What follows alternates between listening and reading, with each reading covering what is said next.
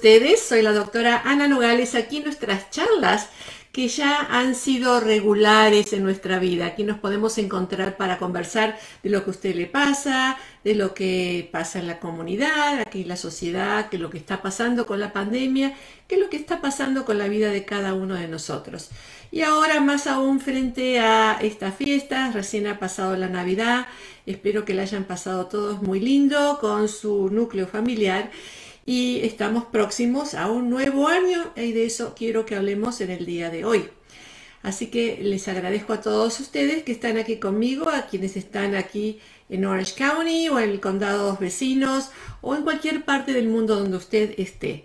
Esto va para todos, para toditos. Y hoy sí quiero que hablemos acerca del año nuevo, porque se han fijado ustedes que cada año que termina decimos, uy, el próximo va a ser mejor, tiene que ser mejor. Y siempre estamos esperando por un año mejor. Cada vez que llega el 31 de diciembre, ahí estamos mirando qué es todo lo que nos pasó en el año anterior y qué es lo que esperamos en el año nuevo.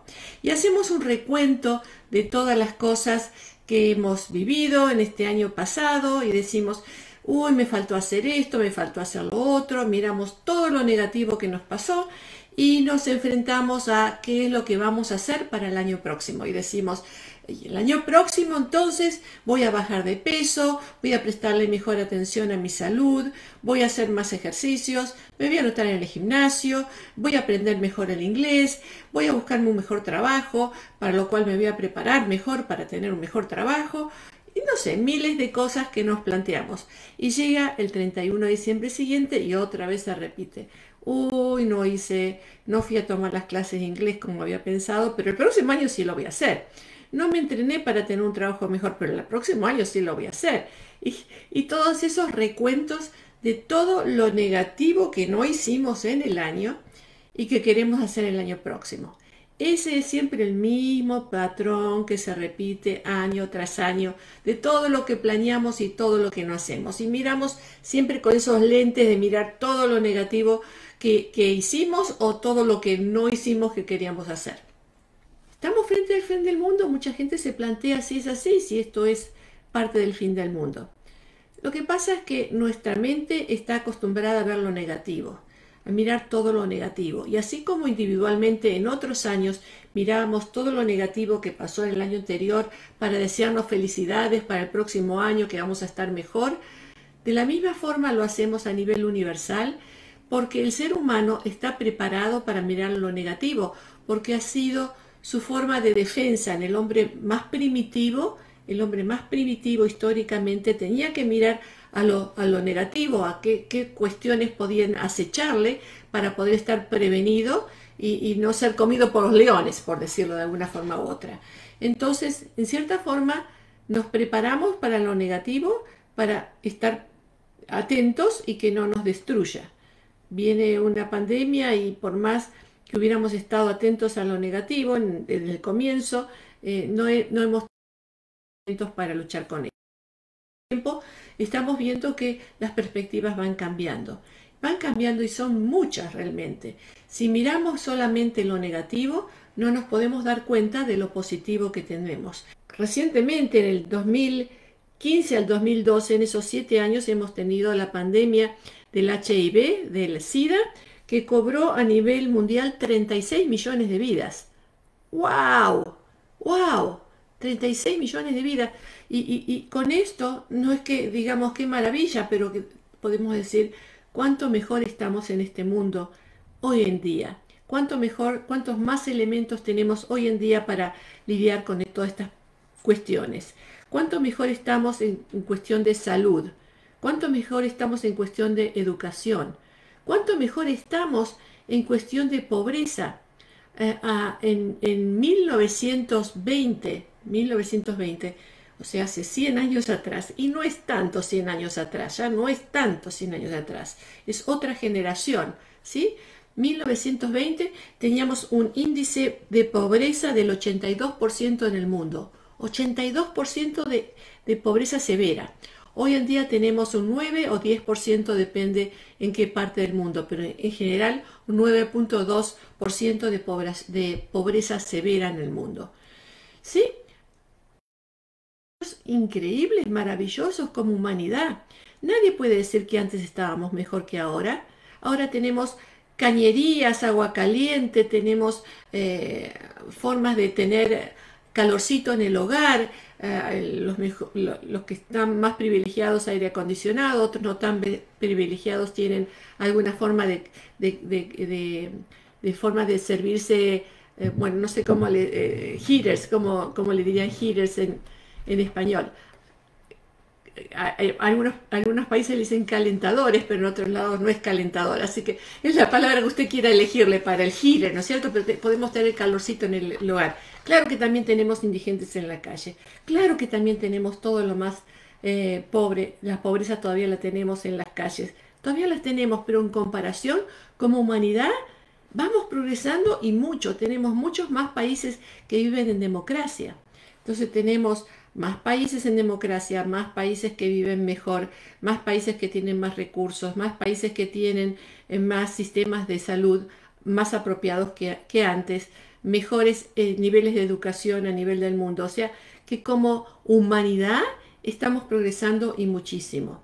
Entonces, si podemos ajustar nuestra mente y decir, hey, uno puede pensar que estamos en lo peor del mundo pero uno también puede reflexionar y decir, ¿cuáles son mis pensamientos? ¿Por qué estoy pensando de esta forma? ¿Por qué estoy llegando a estas conclusiones?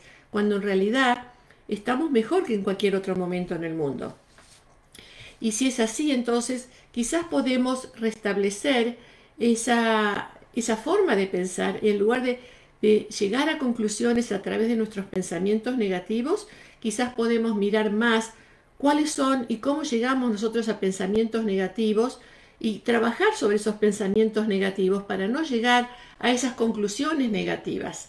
Es decir, en vez de mirar a través de nuestros pensamientos negativos con esa ventana negativa, poder pensar mejor en por qué estamos pensando tan negativamente y ajustar esos pensamientos para mirar una realidad que es triste, que es difícil, pero que se puede superar gracias a tanta tecnología, tanta medicina, tanta ciencia a través de ella que nos está brindando tantas nuevas oportunidades.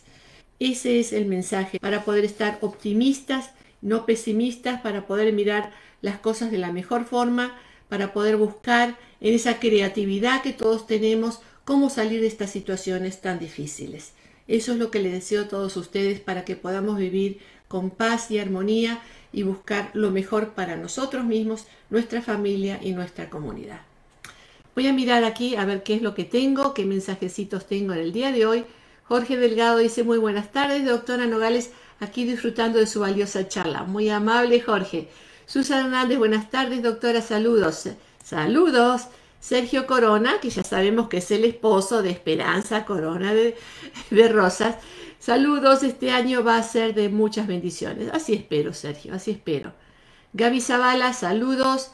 Emilia López dice, hola doctora, saludos desde Denver, Colorado. Buenos programas, cuídense mucho, bendiciones. Uy, qué frío. Acá estamos con un, clima precioso. Precioso, Emilia, precioso. Voy a leer acá lo que tengo, las consultas. Dice, Zenaida dice, gracias doctora, yo le doy gracias por haber estado ahí en este año 2020, dándonos información, orientación y esperanza en la vida y en el futuro. Que Dios no la siga teniendo por mucho tiempo en nuestra comunidad. Cecilia dice, doctora, de todo corazón yo quiero agradecerle a usted y a Casa de la Familia por toda la ayuda y todo el apoyo que hemos recibido de ustedes, porque cuando creí que no habían esperanzas, y el mundo parecía un hoyo profundo, encontré una mano donde sostenerme. Mi matrimonio estaba a punto de quebrarse, una hija con problemas de ansiedad, depresión y con un intento de suicidio, y mi hijo mayor las drogas.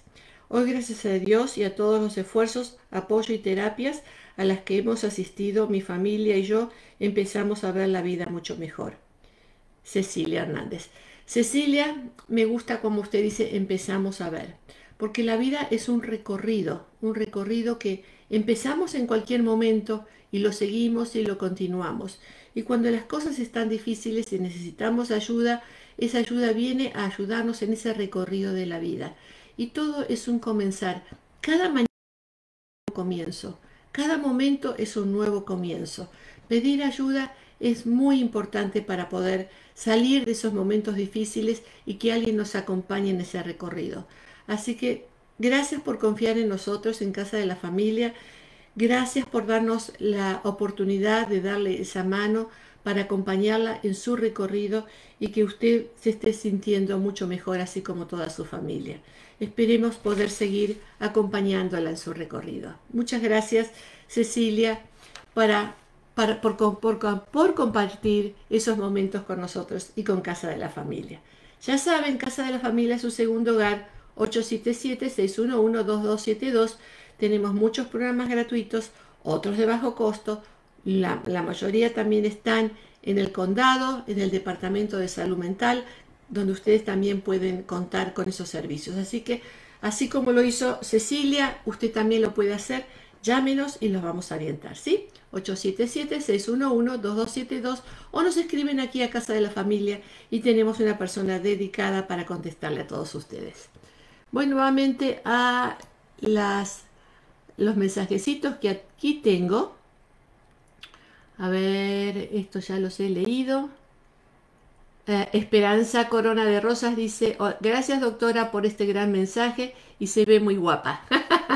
gracias, muy amable. José Hernández, bendiciones, bendiciones para usted. Emilia López, gracias, le mando un gran abrazo y besos. Es muy bonita usted, doctora. Bueno, gracias, hoy es el día de los piropos. Esperanza Corona de Rosas dice, ¿qué haríamos sin su ayuda? Es una persona especial en la comunidad. Gracias por su palabra y aliento. Gracias, gracias, gracias por sus palabras.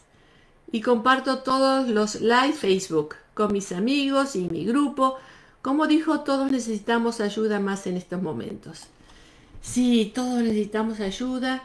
Ah, gracias por sus piropos, también me vienen muy bien, como no, por supuesto, porque todos necesitamos ese esa palmadita ahí en los hombros, ¿no es cierto? Ese, ese, ese aliento para seguir adelante, ese aliento para compartir con los demás. Son momentos difíciles, pero no son imposibles. Y cada vez lo estamos haciendo mejor y mejor y mejor. Los científicos nos están ayudando desde las ciencias. Los, ah, los, en distintas religiones, ya sean sacerdotes, pastores, rabinos, lo que sea, nos están ayudando espiritualmente. Los psicólogos estamos para ayudar emocionalmente. Las familias estamos para ayudarnos unos a las otras.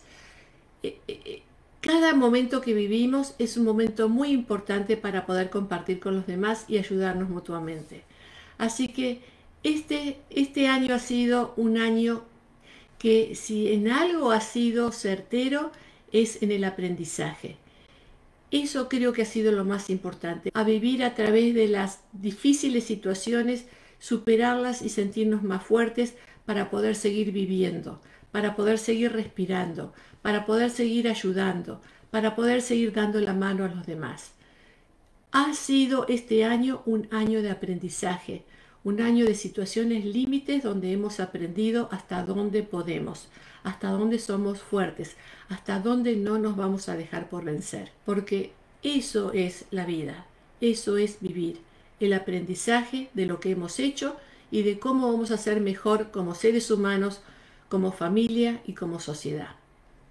Créanme que vamos a seguir aprendiendo porque las dificultades van a seguir todavía por un largo plazo.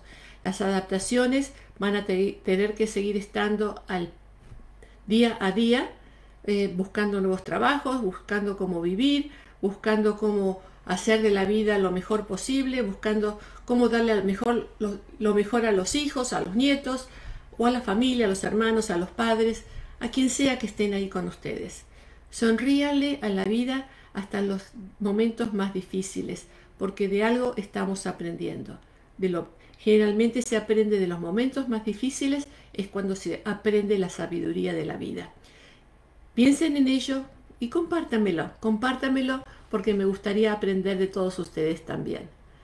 Voy a leer los últimos saludos de Susan Hernández, de Emilia López, que me hacen así, hacen así, Susana Hernández, feliz año nuevo, doctora, bendiciones.